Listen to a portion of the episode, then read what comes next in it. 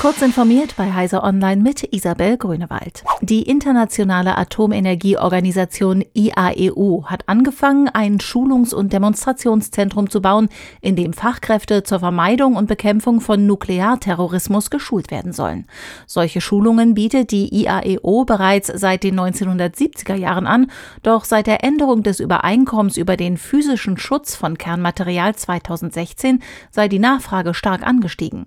Außerdem wächst der Schul Schulungsbedarf, da immer mehr Länder Atomkraftprogramme aufnehmen oder Forschungsreaktoren bauen. In Seibersdorf bei Wien wurde der erste Spaten für das Zentrum gestochen.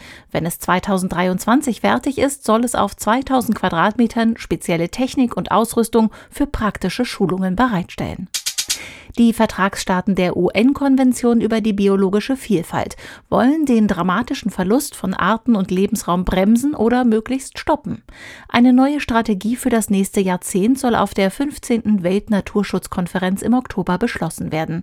Der erste Entwurf sieht vor, bis 2030 mindestens 30 Prozent der für Biodiversität besonders wichtigen Landflächen und Meere zu bewahren und zu schützen.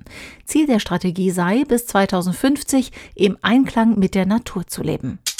Mit 14,9 Millionen Euro fördert das Bundesministerium für Wirtschaft und Energie das Projekt Sovereign Cloud Stack, kurz SCS. Der SCS soll als technischer Unterbau für Gaia X dienen, mit dem Ziel einer souveränen, vertrauenswürdigen und sicheren Cloud für Europa. Als Konkurrenz zu Gaia X ist vor wenigen Tagen die European Cloud Industrial Alliance Euclidia gestartet. Denn den 23 Gründungsmitgliedern ist Gaia X zu sehr von nicht-europäischen Mitgliedern unterlaufen.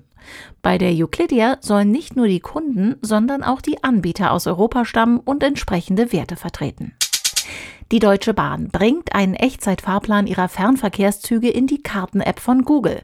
Damit können sich Nutzer im Routenplaner von Google Maps auch IC- und ICE-Verbindungen samt eventueller Verspätungen und Gleiswechsel anzeigen lassen. Ein Link zu Bahnportalen soll es einfacher machen, dort Fahrkarten für die ausgewählte Route zu kaufen.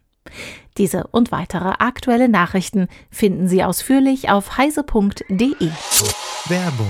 Wir sind der Telekommunikationsdienstleister der Bundesregierung und aller Rettungs- und Sicherheitskräfte in Deutschland. Wir betreiben die Netze des Bundes und das BOS Digitalfunknetz. Wir bieten herausfordernde Aufgaben, einen krisenfesten Job und ein familienfreundliches Umfeld mit mobilem Arbeiten und Gleitzeit. Wir sind die BDBOS. Werde Teil unserer Netze. Offene Stellen und weitere Infos findest du unter www.bdbos.de.